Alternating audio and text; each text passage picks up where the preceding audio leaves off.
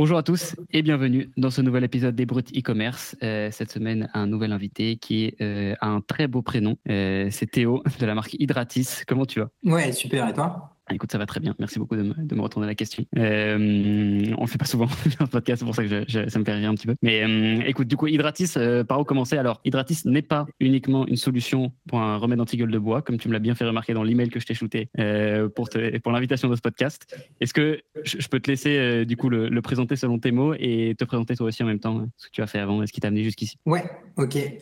Donc, Hydratis, c'est une entreprise qu'on a lancée il y a un peu plus de deux ans maintenant. Euh, et en fait, on est parti. En fait, moi, je suis euh, franco-australien et j'ai habité toute ma vie en Australie. Et, euh, et, en fait, ce qu'on, je me suis rendu compte, en fait, c'est que des solutions d'hydratation et de réhydratation, euh, c'était quelque chose qui existe euh, très peu en fait en France ou même en Europe, alors qu'il y a pas mal de pays où justement les solutions d'hydratation sont, sont des produits qui sont assez communs et en fait font partie de la vie de tous les jours. Et on est parti en fait du constat que justement il y avait vraiment, bah, il y avait en fait trois Français sur quatre concrètement qui ressentent au quotidien des symptômes de la déshydratation, mais avec aujourd'hui aucune solution. Et, euh, quand on regarde en fait les, différents moments où on peut se sentir déshydraté, bah, ça va être après une longue journée, tu es allé de rendez-vous en rendez-vous euh, bah, euh, pour, je pense, des, quand tu travailles dans des bureaux. Quand tu vas au sport, tu fais un effort physique, tu vas avoir un risque de, déshydratation qui est plus important. Pendant des périodes de diarrhée, gastro, vomissement, qui sont des périodes un peu moins sexy, mais euh, ça arrive aussi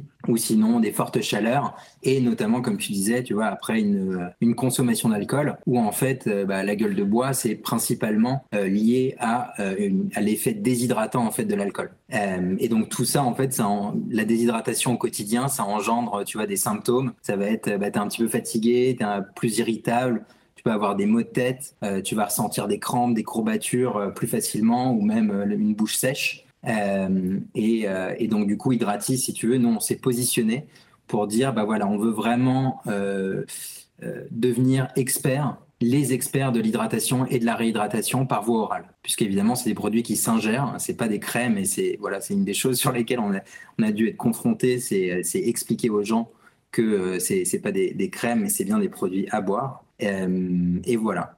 Est-ce que j'ai répondu à toutes tes questions? Ouais, ça répond à la question. Tu, tu as dit qu'il y avait un petit peu de sur ton background aussi, donc euh, je pense que tu as bien présenté la genèse du projet. Est-ce que tu peux expliquer, une question très bête, mais comment ça marche? Ouais, très simplement, en fait, si tu veux, dans ce qui s'est passé, c'est environ dans les années 70, pour te donner vraiment l'historique du truc, euh, c'est qu'en fait, il y a eu pas mal de recherches qui ont été faites en fait pour euh, les pays en voie de développement, euh, où en fait, il y avait un taux de mortalité absolument énorme euh, qui était bah, voilà, épidémie sanitaire, choléra, où en fait le symptôme principal et, et qu'est-ce qui va être vraiment dangereux, c'est la déshydratation. En fait, il y a eu des recherches qui ont été faites et une découverte notamment qui a été faite qui était un principe assez simple, c'est qu'en fait avec un dosage de minéraux, de glucose et de sodium, ça permettait en fait de transporter les molécules d'eau au travers des, des parois de l'intestin et en fait de se, donc de se réhydrater et d'assimiler les liquides euh, efficacement et vraiment à, travers le corps. Donc en fait, ces, ces principes, c'est des choses qu'on va retrouver dans la nourriture.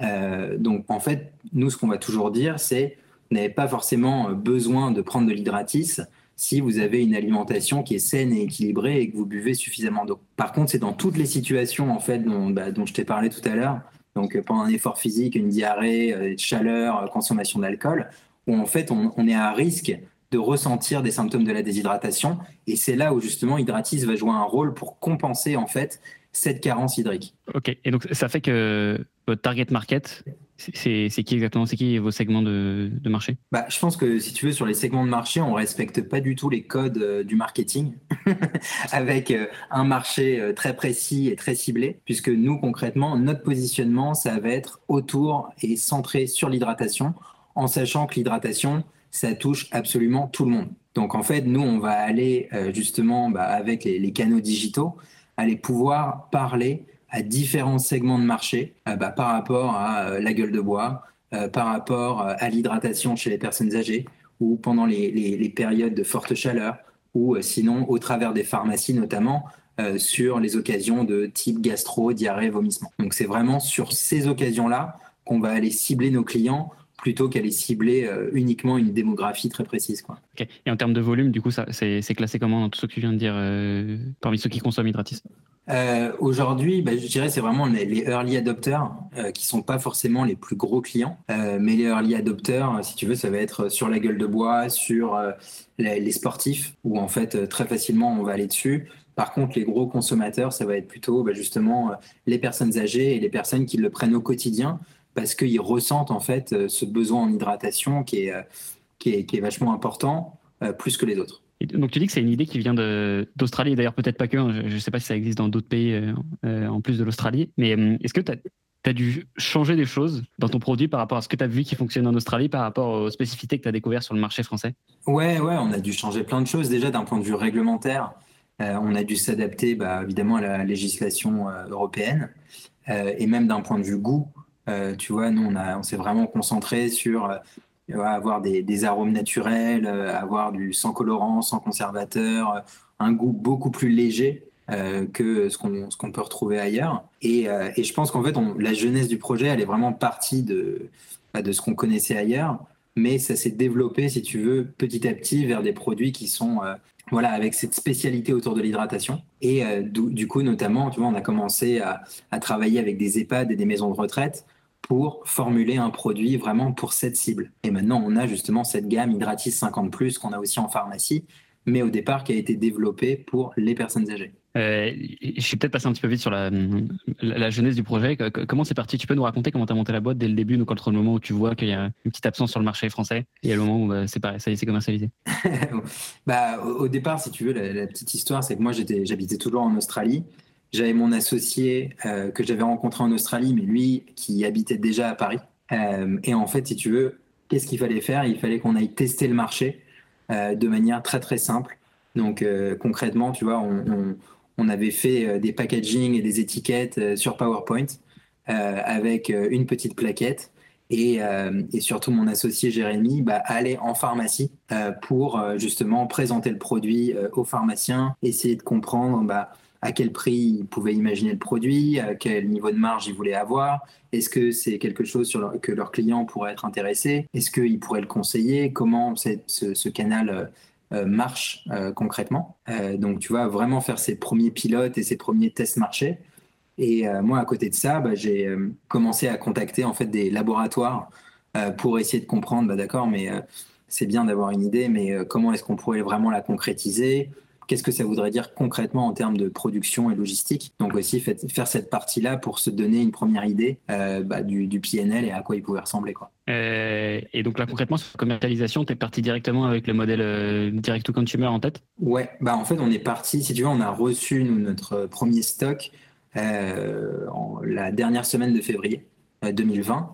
Donc une semaine après, il y avait le premier confinement. Donc euh, on s'est retrouvé en fait au départ à se dire bah, on va vraiment euh, se focaliser sur la pharmacie. Euh, et en fait c'est là où on s'est dit bah non en fait il faut qu'on ait un site internet, faut qu'on ait une vitrine sur internet et il faut qu'on fasse des ventes sur internet en sachant que c'était un, canal de vente qu'on connaissait en fait très peu par rapport au retail avec lequel moi j'étais plus, plus familier en tout cas ayant travaillé chez Unilever ou, Nestlé. Quoi. Avant de te relancer sur euh, toutes les autres questions que j'ai envie de te poser, sur, euh, aussi, notamment, je pense qu'on va un petit peu parler d'Amazon, comment c'était dit euh, en préparation de cet épisode.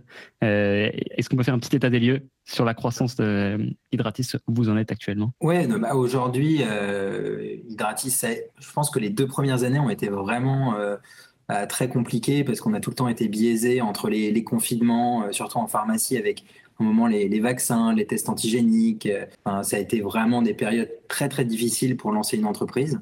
Déjà, lancer une entreprise, c'est pas facile, mais encore plus en période de Covid. Euh, mais bon, toi, tu as, l'expérience aussi d'avoir fait ça. Donc, si tu veux, aujourd'hui, nous, on fait une croissance, tu vois, à fois 6 pour l'instant sur le premier trimestre par rapport à l'année dernière. Euh, et on devrait atteindre un million de chiffre d'affaires cette année. Félicitations déjà pour ces chiffres, assez ouf.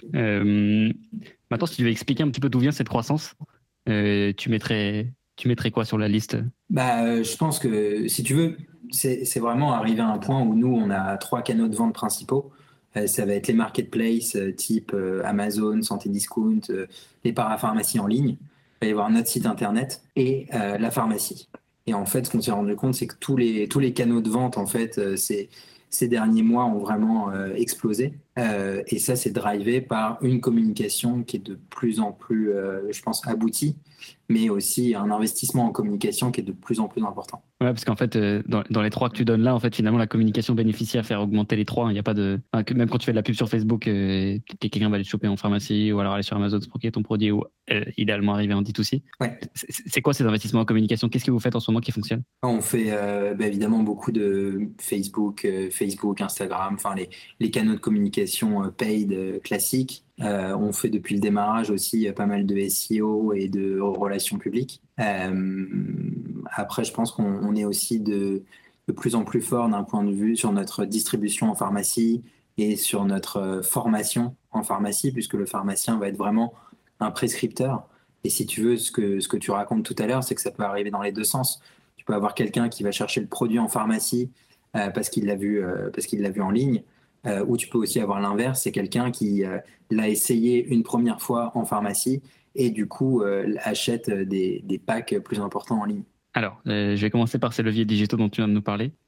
sur Facebook, Instagram, est-ce que c'est encore aujourd'hui votre principal vecteur de croissance en ligne? Et, si oui, comment est-ce que, oui ou non, enfin, comment est-ce que ça a évolué et qu'est-ce qui apporte des résultats aujourd'hui? Ouais, Facebook et Instagram, ça représente 75 à 80% des dépenses, donc c'est vraiment le canal d'acquisition principal et c'est aussi euh, bah voilà, pour la pérennité euh, de l'entreprise quelque chose qu'on regarde pour justement pouvoir euh, réduire notre dépendance à ces canaux d'acquisition en sachant que c'est des canaux, comme tu dois le savoir, qui, ont un, coût, d'acquisition qui est de plus en plus élevé. Donc il faut absolument pouvoir bah voilà, devenir dépendant pour assurer la pérennité de l'entreprise as peut-être des bonnes pratiques à partager sur euh, parce que comme vous, avez bien bien monté le, canal en termes de dire de part de vente, vous avez peut-être dû essayer des trucs qui n'ont pas fonctionné et inversement réussi à trouver des trucs qui fonctionnent. Est-ce que vous passez par un prestat Est-ce que c'est géré en interne? Tu peux nous en dire un petit peu plus? Ouais, nous aujourd'hui on passe par euh, une agence euh, qui, qui s'occupe d'investir notre budget et, et, qui va justement nous donner, nous, nous apporter pas mal de conseils tous les mois ou toutes les semaines par rapport aux best practices qui se font sur le marché. Euh, mais concrètement, euh, si tu vois, le média qui marche très très bien, c'est des vidéos et c'est vraiment ce besoin en continu de, de, créer des nouveaux médias, d'aller les tester, euh, d'aller présenter le produit sous différentes formes, avec des interviews de professionnels de santé, des interviews des fondateurs, aller demander l'avis à des clients. Les bénéfices du produit sur les, nos différentes cibles, donc sur la gueule de bois ou sur euh, des sportifs. Donc c'est vraiment essayer de créer un maximum de contenu. Euh, et ça, pour nous aujourd'hui, c'est un challenge et c'est quelque chose où structurellement, on essaye justement de bah, d'avoir de plus en plus de ressources en interne pour aller créer ce contenu. Donc aujourd'hui, on a un graphiste et là, on va avoir un deuxième graphiste et on est en train de recruter euh, deux community managers qui vont aussi avoir un, impact important pour bah voilà, fédérer cette communauté euh, autour, autour de la marque et, euh, et faire parler de nous euh, de, de, la manière la plus organique possible. Ok. Tu as une, une, idée de la cadence de contenu que vous produisez pour vos campagnes sociales? Bah, Aujourd'hui, aujourd'hui, concrètement, c'est pas assez. On doit être à 4 à 5 vidéos par mois. L'objectif, c'est d'arriver à au moins une dizaine. Et après, des photos, des photos, il y en a beaucoup parce qu'en plus, on va vraiment utiliser la communauté euh, pour aussi euh, nous euh, prendre les, les, photos en produit, les, les, les produits en photo. du coup, tu disais, les deux personnes que tu as dans l'équipe qui font les crasses sont des graphistes. comment tu fais pour réaliser toutes les vidéos dont tu nous parlais avant, qui sont bah, des témoignages d'utilisateurs, les tournages avec du produit Est-ce que vous faites appel à des freelances L'agence qui vous le fait? Non, ça, on le fait en interne. Justement, ça va être Jérémy, mon associé, avec, avec les graphistes, où concrètement, bah, on a acheter un petit peu d'équipement, euh, mais en gros, ça se fait avec un iPhone, euh, iPhone, euh, trépied ou sinon un bras articulé. je connais pas le mot, mais, mais concrètement, c'est plutôt du fait maison. Et je pense que d'ailleurs, c'est ce que les c'est ce que les utilisateurs des réseaux sociaux recherchent. C'est aussi un côté un petit peu homemade, qui est pas forcément tout le temps des vidéos super super professionnelles. Et si jamais on fait des vidéos un peu plus professionnelles, là, on va passer par une agence. C'est intéressant. Bah, évidemment, je pense que tu n'as personne dans le public de Skoll qui va dire le contraire de ce que tu viens de, dire. C'est que les, contenus à un aspect organique sont euh, une bonne arme. Pas forcément la seule arme, mais, une bonne arme pour, euh, faire fonctionner des campagnes. Ok, ok. Quelque chose à rajouter sur Facebook, Instagram ou... Euh, non, pas spécialement. Ok, ok. Non, non, c'est juste avant. C'était pour être sûr que j'ai bien écumé le sujet avant de parler. C'est à celui d'après, euh, dont tu nous as parlé, qui est, le SEO. Et ça veut dire quoi globalement pour vous, euh, pour Hydratis, mettre en place une, stratégie SEO bah, L'objectif, je pense que le SEO, c'est difficile parce que c'est quelque chose où c'est pas, c'est pas comme Facebook où tu as une rentabilité que tu peux calculer directement. Mais le SEO, pour nous, c'est vraiment l'objectif ultime. C'est euh, quelqu'un euh, qui euh, recherche une boisson pour son grand-père ou sa grand-mère, qui va voir, qui va pouvoir aller sur Google et de manière organique tomber sur nous. et donc du coup pouvoir se dire ok bon moi je vais acheter le produit et ça c'est vraiment l'objectif. Après c'est quelque chose qui met énormément de temps puisque c'est la création de blog énormément de création de blogs sur notre site internet des partenariats avec d'autres marques euh, qui ont une cohérence avec nous, et euh, de la relation presse, euh, puisque évidemment la relation presse va booster le SEO. super clair. Ça m'a fait penser à quelque chose quand tu, tu, parlais des gens qui achètent mais pas pour eux. Il y en a beaucoup qui, euh, qui achètent le produit pour quelqu'un d'autre quand même. franchement, c'est hyper difficile à quantifier. Parce que c'est pas vraiment du cadeau en fait. Donc le cadeau c'est facile à quantifier, mais pas, pas ce genre de choses là. Quoi. Ouais, c'est ça. On, on, le voit en fait. De, voilà, ça va être vraiment de manière hyper qualitative où euh, on va se rendre compte que euh, bah, y a quelqu'un qui achète euh, le, même, le, même pack à deux jours d'intervalle. Et, là, en général, on va avoir quelqu'un de l'équipe justement qui va essayer de, leur parler pour essayer de comprendre. Bah, voilà, est-ce que vous avez fait exprès déjà de bien prendre une deuxième commande aussi rapidement et se rendre compte qu'en fait, ah bah c'était, elle a reçu les produits et du coup, elle a voulu en acheter pour quelqu'un de sa famille ou pour une, une amie, quoi. Euh, super clair sur la partie SEO. Tu, tu, inclus dans cette partie SEO, et tu me fais la transition avec le troisième sujet que tu as évoqué, la, partie relations presse et, et retomber dans les médias. Euh, Aujourd'hui, est-ce que ça tombe dans la catégorie agence, soit ça, tombe dans la catégorie euh, Théo et son associé? Euh, Là, on est en train de passer sur une agence de relations presse. Ouais, pourquoi? Tout simplement parce qu'on n'a pas forcément le temps de s'en occuper. Donc, c'est juste une problématique de temps. Et c'est quelque chose où avant, on était obligé de le faire nous-mêmes mais de le faire, euh, j'ai envie de dire, un peu à l'arrache, euh, de manière pas très structurée et pas très professionnelle. Euh, ce qui a plutôt bien fonctionné. Hein. On a eu pas mal de, d'interviews à la télé ou ce genre de choses. Mais, mais là, aujourd'hui, c'est, plus se donner le temps de, avec une agence qui va le faire d'une meilleure manière. Et, et, aujourd'hui, on a le budget pour pouvoir le faire. Les premières retombées que vous avez eues, ça, c'est du, du fait de, vous juste en contactant des journalistes comme ça ou alors c'est tombé, c'est venu à vous euh, Comment c'est arrivé? Ouais, c'est surtout ça. C'est sur LinkedIn, euh, envoyer un petit message à, un journaliste et puis euh, lui raconter notre histoire, essayer d'avoir un appel. C'est vraiment plus de la chance qu'autre chose. Et c'est en général, c'est l'émission ou, les émissions où toutes les startups bah, passent relativement facilement. puisque c'est des émissions où on recherche des startups à présenter. Euh, donc c'est vrai que là, c'est voilà, les plus faciles dans la relation presse, je pense, à atteindre. Ok, d'accord. Et donc ça veut dire que tu peux nous dire un peu les, retombées que vous avez eues? Euh, Ouais, je pense, je pense que quand, on était, quand moi j'étais passé sur euh, Good Morning Business, si tu veux, c'était le, truc à 6 heures du matin. et on faisait, je pense à l'époque, vraiment très très peu de ventes en ligne. Et, et, en fait, la journée, on a fait plus de 20 000 euros en ligne en une journée. Ah. Et après, en fait, l'impact, il est, il est pas seulement sur la journée, puisque ça booste vraiment, bah, encore une fois, le SEO euh, quasiment bah, à vie, et euh, en tout cas sur les, sur les, pro, sur les mois d'après. Et, euh, et on voit ce pic sur la journée, mais en fait qui retombe graduellement, mais pour se stabiliser quand même à un, point qui est, qui est, pas mal. D'accord. Il y en a eu d'autres que celle-là en retombée? Euh, ça, c'était vraiment la plus grosse, je pense. Ouais. Ok, d'accord. Et, donc, euh, ce que vous espérez en fait en passant par une agence, c'est savoir quel genre de retombées auxquelles vous n'arrivez pas à accéder vous euh, actuellement? Bah, Bonne question. Je pense que c'est un peu peu le, risque, de la relation presse, c'est que si tu veux, bah, encore une fois, sur Facebook Ads, tu peux avoir des, retombées qui sont super quantifiables. Une relation presse, tu peux pas vraiment savoir, mais l'objectif, c'est aller euh, sur euh, Télématin, euh, sur France 2, sur TF1, sur les chaînes nationales, pour parler, bah, notamment pour nous, un sujet qui est vraiment super intéressant, c'est la canicule. Qui est vraiment un événement journalistique où on va beaucoup parler de cette thématique.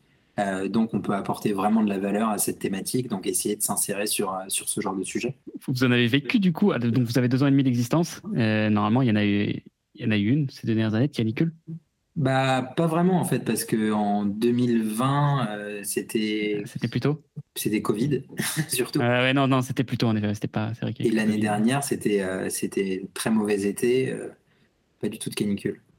très, mauvais, très mauvais été. Personne n'a eu chaud, merde. Ouais, ouais, c'est ça. ça. ok. ok, très clair sur, sur, la partie online, donc Facebook, Instagram, SEO, RP. Euh, et, tout ça, euh, j'espère aussi des effets indirects. Et tu disais d'ailleurs, pas que dans un sens, mais aussi dans l'autre, avec euh, tous les autres endroits où vous arrivez à vendre. J'ai envie de commencer par parler de tous ces points de, vente physique. Est-ce que tu peux nous dire quelle place joue la présence en pharmacie dans votre stratégie globale de vente? Bah, la, pharmacie, c'est vraiment très important pour nous, non, seulement du fait que le pharmacien est aussi un prescripteur. Euh, et ça, c'est plutôt rare dans le retail. Euh, si tu vas dans un supermarché, il n'y a personne qui va vraiment te conseiller le produit. Alors que là, le pharmacien a un, réel intérêt euh, de conseiller le produit. Bah, par exemple, quelqu'un qui achète des antidiarrhéiques, il va lui conseiller de l'hydratis en plus, donc du coup, augmenter son panier moyen. Donc le, la pharmacie a un rôle très très important. Par contre, en ayant commencé euh, au départ, quand les premières pharmacies dans lesquelles on était, on a eu vraiment cette problématique de créer du sell-out, euh, ce fameux sell-out euh, en pharmacie, qui est très très dur à accomplir. Et c'est là où le online a vraiment, permet vraiment de créer ce sell-out. C'est quoi l'enjeu d'un sell-out en pharmacie? Bah, Concrètement, l'enjeu, c'est tu peux vendre ton produit en pharmacie, mais si au bout de six mois, un an, un an et demi, euh, des produits sont toujours en linéaire et qui prennent la poussière, euh, tu vas pas avoir du réachat. Et, euh, concrètement, ça veut aussi dire des forces de vente qui sont démotivées, puisque c'est là où ça devient intéressant pour eux, c'est sur les réassorts. donc c'est vraiment, je dirais, c'est un cercle vicieux. Et, de, et c'est le sell-out, c'est vraiment la clé du succès, parce qu'en fait, le sell-in, c'est pas c'est intéressant à très très court terme quand tu prends ta commande. Euh, mais si tu veux créer un business euh, qui est vraiment périn, euh, il faut que, que, tu puisses aider tes clients à vendre, donc à les former, à les éduquer, à mettre ton produit en avant dans la pharmacie, à mettre sur notre site internet, retrouver le produit dans cette pharmacie-là. donc c'est tous ces éléments qui, qui, vont vraiment justement se sortir d'un cercle vicieux pour, pour créer un cercle vertueux. D'accord, ok. Et, euh, donc, c'est quoi en gros les gros éléments qui vous ont permis d'arriver à ce, à out bah, les, gros éléments, c'est tout simplement c'est de plus en plus d'investissement. Euh, nous, on est une entreprise, on est autofinancé. Euh, donc ça, ça implique aussi que c'est une croissance qui est relativement, j'ai envie de dire, contrôlée. donc c'est justement c'est arriver à passer ce cap euh, de dépenser assez pour vraiment avoir cette visibilité, créer ce sell-out, créer, cette notoriété. Euh, donc voilà, c'est vraiment faire ça et de manière la plus intelligente et la plus rentable possible. Ça s'intègre facilement une pharmacie, genre pour avoir son produit commercialisé euh, dedans? Ouais, bah c'est vrai que le, canal pharmaceutique, c'est vraiment hyper particulier parce que oui et non, en fait. Le, une pharmacie, ça s'intègre assez facilement, mais il y en a 22 000 en France. Euh, et il faut savoir que par rapport à beaucoup d'enseignes euh, en GMS, il y a 22 000 propriétaires de pharmacie, euh, pour, pour, faire simplement.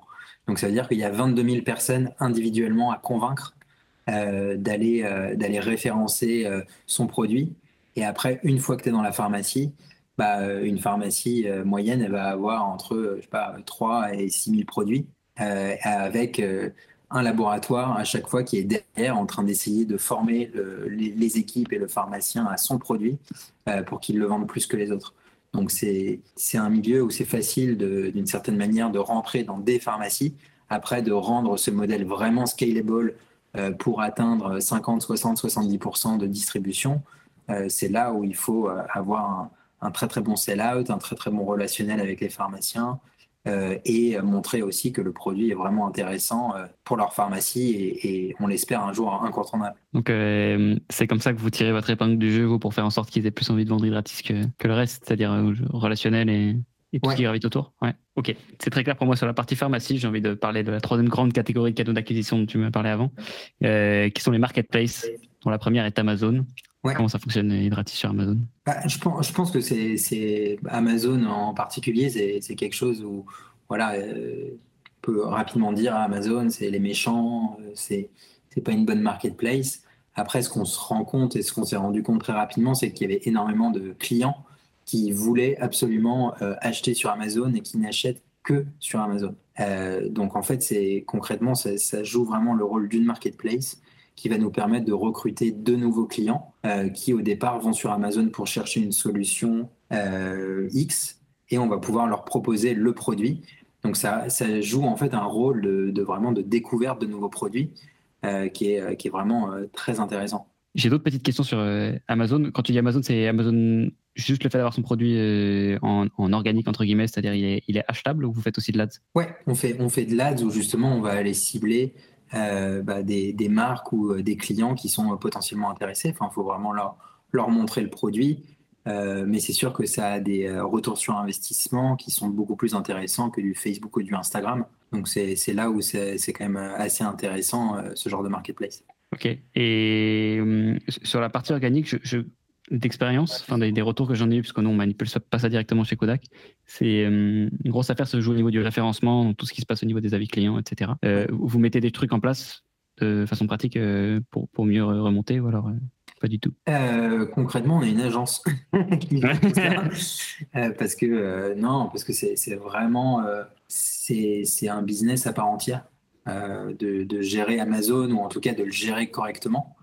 Euh, donc on va avoir des, ouais, des campagnes sur des mots-clés euh, ou des campagnes sur euh, des marques qui ont des produits complémentaires. donc on va pouvoir se dire, voilà, cette personne-là, elle achète une gourde, bah, peut-être que ça l'intéresserait d'avoir du gratis ou des produits concurrents. donc ça, ça peut être aussi des, des, cibles intéressantes sur lesquelles on peut aller justement récupérer des nouveaux clients chez nos concurrents, ce qui est intéressant. Ok. Tu nous parlais d'une autre marketplace qui était, euh, dont le nom m'a échappé, c'était un truc euh, dans la santé Ouais, on, bah, on, est sur pas mal de marketplaces euh, de parapharmacie en ligne. encore une fois, là, le, rôle principal pour nous, ça va être vraiment de la visibilité sur, sur l'univers de la pharmacie, tout simplement. Ok, c'est héroïste comme investissement ou, c'est plus de la noto? C'est de la notoriété. Mais après, il n'y a pas vraiment d'investissement parce que c'est. en fait, il y a pas mal de marketplaces où, d'ailleurs, c'est peut-être pas le bon terme marketplace, c'est des, euh, qui, qui, jouent plutôt un rôle de distributeur et qui achètent et revendent les produits. Euh, mais c'est un petit peu des, bah, c'est des gros mastodontes. Après, on se retrouve aussi dans des univers où on est un produit parmi des dizaines de milliers de produits. Euh, donc, c'est assez compliqué de, de, faire la différence puisque là, on se retrouve vraiment confronté aux gros gros laboratoires et là, on peut, voilà, on peut, on peut pas vraiment les concurrencer d'un point de vue visibilité en tout cas. Très clair. Euh, par rapport à toutes ces stratégies-là, est-ce qu'il y a des, modifications que vous avez prévues ou alors, euh, je sais pas, des ajouts, des, remplacements euh, pour, pour continuer à croître sur 2022 et puis sur toutes les années qui viendront après Où va Hydratis en fait les mois qui arrivent? Bah, Déjà, je pense qu'il y a un axe et évidemment, je pense qu'on a beaucoup à faire sur ce qu'on fait aujourd'hui. Donc, s'améliorer en pharmacie, s'améliorer en ligne, euh, de toutes les manières dont on a évoqué. Deuxièmement, c'est continuer à euh, améliorer nos produits, mais à, mais à développer de nouveaux produits, donc euh, de l'innovation. Et, troisièmement, ça va être de l'internationalisation, donc principalement en premier lieu d'un point de vue digital. donc sur, sur l'Europe, c'est quand même relativement facile de, de, faire du business digital. Donc c'est l'internationalisation ah en Europe. Vous, l'internationalisation passe par quoi Du coup, c'est euh, en priorité, c'est pas via des marketplaces, via les pharmacies aussi, mais dans des pays en Europe, ou alors le D2C C'est en fait l'objectif, c'est vraiment de passer euh, en D2C, euh, de faire connaître la marque, et après, au bout de six mois, huit mois, un an, de là de passer en retail. et de vraiment voilà, établir la marque, se rendre compte qu'il y a vraiment une opportunité sur ce marché-là, qu'on la comprend bien, et une fois qu'on a ça, euh, c'est justement aller exploiter d'autres canaux euh, de vente sur, sur ces nouveaux pays. Et vous en avez en priorité C'est dans quel sens que vous allez les attaquer en Europe? Bah, Nous, pour nous, les marchés, je dirais, prioritaires, c'est c'est vraiment Allemagne, Italie, Espagne. D'accord, c'est des marchés sur lesquels vous n'êtes pas du tout présent encore aujourd'hui? Oui, quasiment pas. Quasiment pas. D'accord. C'est intéressant comme sujet parce que toujours, chaque fois que je parle avec une DNVB, elle, se mange en fait un peu comme un plafond sur l'internationalisation, même en Europe. On se rend compte que particulièrement les gens se cassent beaucoup les dents sur l'Allemagne. Je ne sais pas pourquoi ah c'est toujours l'Allemagne. Les, Allemands fonctionnent très différemment et même souvent on se rend compte que ça coûte plus d'argent qu'on pensait d'attaquer l'Espagne, l'Italie et les UK. Donc, euh, donc pour toi, mais, c'est pour ça qu'en fait, je, me demandais, notamment en fait, c'est très dur d'attaquer en fait directement avec une stratégie D2C, du moins ce que j'ai eu comme retour. Et euh, c'est pour ça que j'étais assez curieux de savoir dans quel sens est-ce que tu allais prendre le truc. Et donc toi, c'est vraiment D2C et ensuite peut-être à le retail et pas du tout l'inverse. Ouais, ouais, l'objectif c'est vraiment d'y aller, euh, aller progressivement et tu vois, c'est peut-être se rendre compte, tu vois, d'avoir encore une fois une mentalité, euh, tu vois, qui est pas du tout dans une mentalité de leveur de fonds. c'est c'est vraiment d'y aller très progressivement euh, tout le temps en, euh, en, maintenant une rentabilité et progressivement augmenter les volumes, mais toujours en maintenant cette rentabilité, parce qu'en fait, on n'a pas les moyens de, euh, de, faire des choses en perdant de l'argent, comme beaucoup de startups aujourd'hui qui lèvent de l'argent et peuvent se dire, bon, bah, pendant les premiers six mois, on va perdre 100 ou 200 000 euros. Nous, on peut pas le faire, donc on préfère y aller progressivement.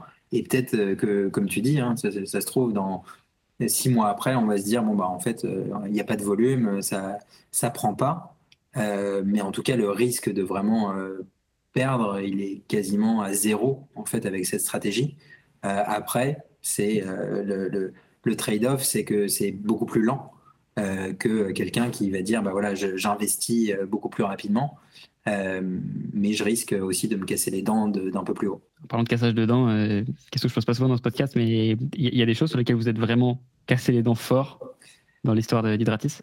Sur quoi? Bah, Je pense que euh, je pense qu'au départ, on, s'y est mal pris euh, sur la pharmacie. Euh, parce que justement, on, est arrivé en pharmacie sans aucune notoriété. Et ce qui a fait qu'on a, on a eu des pharmacies où voilà, ça, il n'y avait pas vraiment de vente, on ne savait pas vraiment comment les former.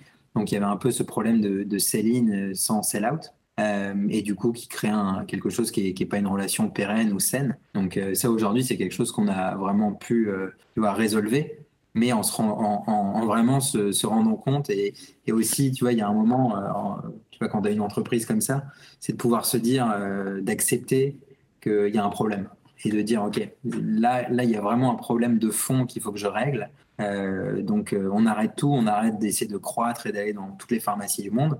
Euh, non, on essaie de vraiment se concentrer sur peu de pharmacies et comprendre comment ça peut marcher euh, dans ces pharmacies pour qu'ensuite on puisse rendre, tu vois, pour ensuite scale. Plutôt que scale et après se dire, OK, j'ai fait une vente dans 10 000 pharmacies, mais euh, j'ai plus aucune vente derrière, ça ne sert à rien. Merci ça beaucoup. Répond à question. Euh, ça répond totalement à ma question, 100%. et merci beaucoup. Je, t'ai d'ailleurs posé toutes les questions que je voulais te poser dans, dans, ces trois catégories-là. Merci beaucoup d'y avoir répondu. Je vais te poser la, la question finale de ce podcast. Euh, je ne sais même pas si je t'en avais parlé avant, mais c'est euh, y a-t-il une autre marque e-commerce dont toi tu admires les stratégies de croissance? Euh, Ouais, je pense qu'il y a beaucoup de marques qu'on qu'on regarde et elles sont souvent beaucoup plus grosses que nous. ouais. Je pense qu'il y avait les, les, les miraculeux qui font des, des, choses vraiment intéressantes. Ouais. Euh, tu vois, dans, dans, leur création et euh, dans leur création des, des, publicités et comment ils utilisent aussi euh, le, le, canal des influenceurs. c'est plutôt intéressant et eux aussi, ils sont en pharmacie. donc c'est assez intéressant de les voir évoluer et surtout que pour nous, ce qui est intéressant, c'est que c'est pour le coup une entreprise qui a levé pas mal d'argent. Donc du coup, ils ont peut-être une, longueur d'avance euh, sur, sur pas mal de sujets. Et euh, c'est vrai qu'on n'a pas du tout parlé du canal de l'influence. Vous, vous, en servez euh, chez Gratis? Nous, on a beaucoup de micro-influenceurs, mais en fait, c'est concrètement, c'est des gens qui, qui nous demandent et on va les valider. selon voilà, la notoriété qu'ils peuvent avoir et la cohérence avec la marque. et après, on va leur donner des échantillons, mais concrètement, des, des partenariats avec des influenceurs payants ou qui coûtent très cher, on n'a jamais fait ça. Parce qu'on a tout le temps c'est un petit peu cette problématique euh, héroïste euh, à, garder. Merci beaucoup Théo euh, de m'avoir accordé ce temps pour répondre à mes questions. Je t'ai posé tout ce que je voulais te, te poser. C'était très intéressant d'entendre euh, parler de ces sujets-là, notamment la partie pharmacie. Euh, je vais te laisser le mot de la fin et dire où est-ce qu'on peut te retrouver et retrouver Hydratis. Et, et, ensuite, on va pouvoir se quitter tranquillement. vous pouvez retrouver Hydratis évidemment en pharmacie, en parapharmacie, sur notre site hydratis.co. je peux même vous donner un code promo. si tu veux, on peut mettre le code promo KUDAK. si les e-commerçants ont besoin de s'hydrater, allez-y. Voilà, on peut mettre KUDAK pour un bon d'achat de 5 euros sur votre prochaine commande Hydratis et on verra euh, du coup la portée euh, que, que, tu as. tu vois que je suis un maxi influenceur. Alors, on verra si les e-commerçants ont besoin de s'hydrater. C'est pour ça que je. ça marche.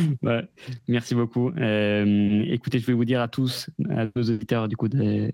on va se retrouver la semaine prochaine pour un nouvel épisode. merci de ton temps, Théo, et ciao à tous. Salut, merci.